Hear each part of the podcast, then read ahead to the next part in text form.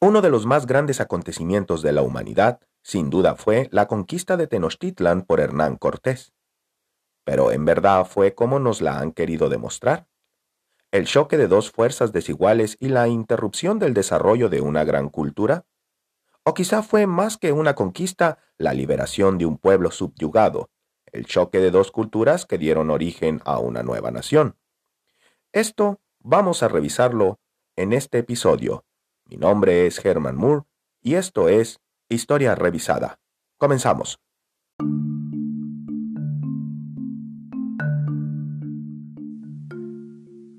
Para este tema he utilizado como fuente el libro de Salvador Borrego llamado América Peligra. Conquista o liberación. Al hablar de la conquista de México, tenemos que analizar algunos datos duros que podrían demostrar que quizá, en lugar de hablar de una conquista, podemos decir que fue una liberación. En lo que ahora es el Valle de México, se estableció una población que, de haber llegado como una tribu débil, poco a poco y gracias a su voluntad creadora y a su espíritu guerrero, se enseñorearon de la región Fundaron Tenochtitlan en 1325 y 75 años después la convirtieron en la Gran Tenochtitlan. Los aztecas, que eran muy distintos a todos los pueblos aborígenes de su tiempo, incursionaron más allá de sus fronteras. Ambicionaron más que la tierra y el agua que les daba sustento. Asimismo, fueron los únicos que no se dieron por satisfechos con lo que tenían y buscaron desenvolverse en tiempo y espacio. Dominaron a tribus mucho más numerosas que ellos, ya fuera por la fuerza de las armas o por la fuerza psicológica de su diplomacia. La gran Tenochtitlan fue la simiente de un imperio, centro religioso, político y militar, con más de 12.000 casas, en donde se practicaba una política de expansión y poderío, con ideas administrativas, económicas y con algunos avances en las ciencias exactas. Prueba de ello es el calendario casi perfecto que aún llama la atención en el presente. La música ceremonial era elemental, y la escultura se orientaba más a expresar el terror de los dioses que a la belleza.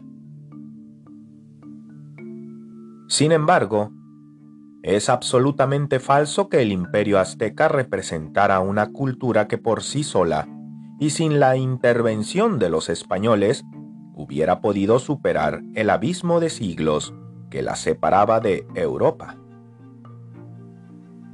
A finales del siglo XV, los pobladores de Anáhuac no conocían ni la rueda, ni el arado de hierro, ni el torno del alfarero, ni el vidrio. Usaban jeroglíficos en lugar de alfabeto, y la transmisión de conocimiento era primitiva. Incluso el lenguaje mismo carecía de muchos términos para expresar ideas abstractas. La diferencia de por lo menos 120 idiomas o dialectos demoraba o frustraba los aislados esfuerzos de evolución. Sin bestias de carga y sin ganado vacuno, ni porcino, ni lanar, hacían que la vida agrícola fuera miserable y dura. No conocían la propiedad privada y la agricultura se hallaba en manos de caciques y señores. La alimentación era pobre. Dependían principalmente del maíz y del frijol, y requerían de excesivos esfuerzos para conseguirlos. Todo lo confiaban a los dioses a quienes ofrecían sacrificios de sangre. Numerosos templos eran escenarios de festines de sangre. Es un hecho que los dioses de los aztecas eran devoradores de víctimas humanas las cuales se ofrecían como tributo en los templos de Tlaxcala, Cholula y Huetzotzingo. En 1487, cinco años antes del descubrimiento de América, el gran Teocalli fue consagrado con sangre. Bajo el gobernante Ahuitzotl, durante cuatro días se derramó infructuosamente la sangre de 80.000 víctimas humanas para el dios Huitzilopochtli.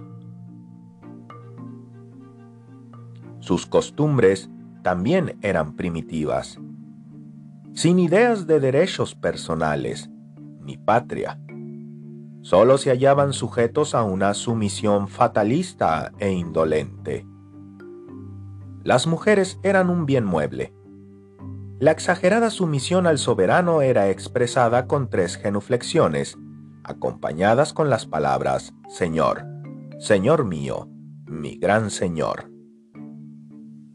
Los pueblos dominados eran obligados a pagar tributos y a dar esclavos. Nunca promovieron la idea de ciudadanía y la falta de una idea común y elevada que justificara la dureza de unos y el sacrificio de otros propició que la llegada de los españoles fuera vista por el pueblo más como una salvación que como una perdición.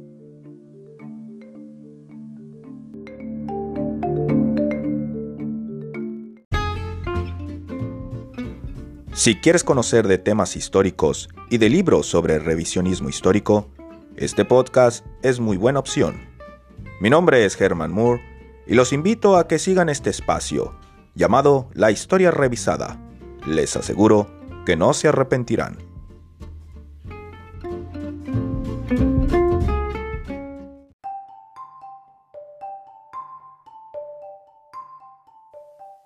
La llegada de Hernán Cortés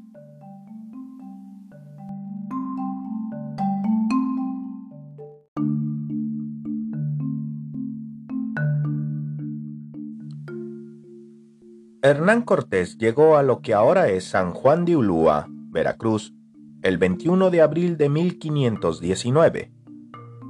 Sus fuerzas de expedición eran 400 soldados, 199 marinos, 16 caballos y yeguas, 3 escopetas, 10 cañones y 4 falconetes o cañones de corto calibre. Trabó combate con los tlaxcaltecas y otomíes pero gracias a su capacidad combativa y también a la astucia diplomática de Cortés, llegaron a consolidar una alianza. Cortés supo alentar la idea de independizarse de los aztecas y detener los sacrificios humanos. De esta manera, todas las fuerzas que coincidieron con estas cosas decidieron unirse a Cortés, a quien miraron como un mal menor junto al yugo de los aztecas. Moctezuma se enteró de la llegada de Cortés y recordó las predicciones de Quetzalcoatl. No era cobarde, ni traidor. Descendía de probada estirpe y había demostrado ya su valor en combate. Pero si se mostró indeciso ante Cortés, fue porque quizá pensaba que no era factible oponerse a la fuerza del destino. De ahí que intentó congraciarse con Cortés e intentó convencerlo de que abandonara su empresa.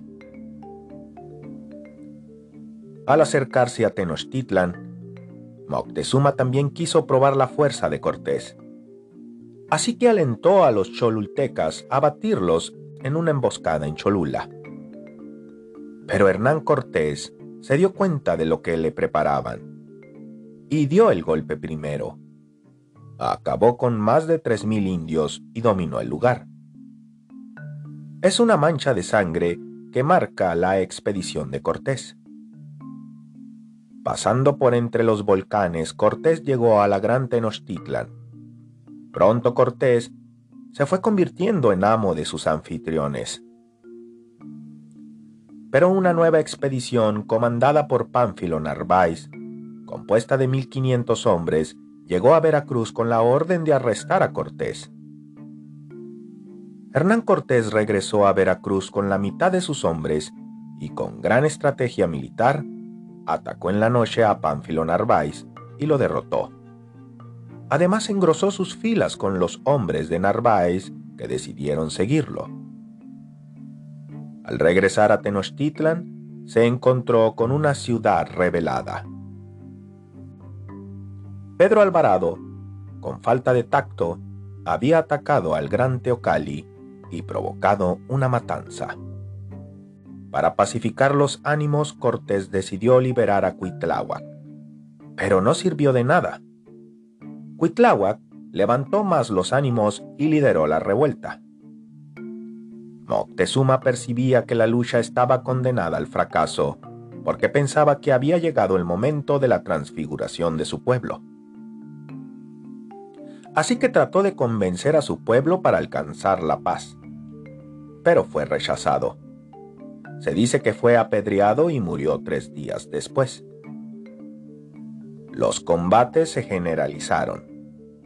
La muerte de 600 hombres obligó a Cortés a retirarse de Tenochtitlan, la llamada Noche Triste. Los tlaxcaltecas le dieron asilo y cumplieron su deber de aliado.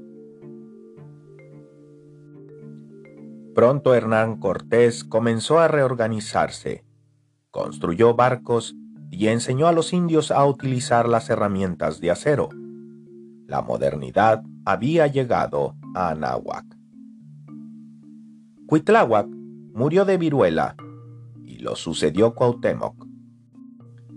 Hernán Cortés regresó a Tenochtitlan con 13 bergantines y más de 150.000 indios aliados la mayoría súbditos rebeldes del imperio.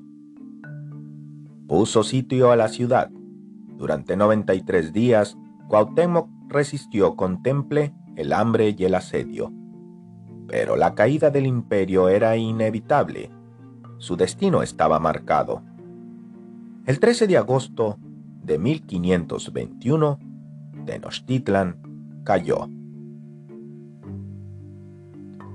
Es un hecho que si la gran Tenochtitlan hubiera sido realmente un imperio de tres millones de indios unidos por una fe y una cultura, los pocos hombres de Cortés hubieran sido aniquilados incluso antes de llegar a la ciudad. Pero en realidad, fueron los mismos indios los que ayudaron a Hernán Cortés a derrotar al imperio azteca, porque miraron en él un medio para liberarse de sus dioses, los cuales fueron superados por la fe cristiana para acabar con la barbarie del yugo y los sacrificios humanos. Aunque la gran Tenochtitlan contaba con rasgos notables, vivía siglos y quizá milenios atrás, y de no haber sido por los españoles, tarde o temprano hubiera sido otro quien la conquistara su destrucción hubiera sido más implacable como lo fue con los pueblos sometidos por los ingleses.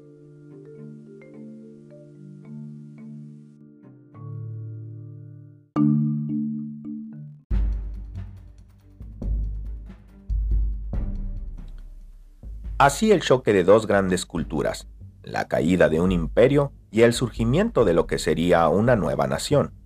Sin duda, Muchos consideran la conquista como un freno al desarrollo de una civilización, pero también hay muchos más que consideran que era algo inevitable, y dado el gran atraso que tenían los pueblos de América en relación a Europa, más que una conquista opresiva, fue una liberación.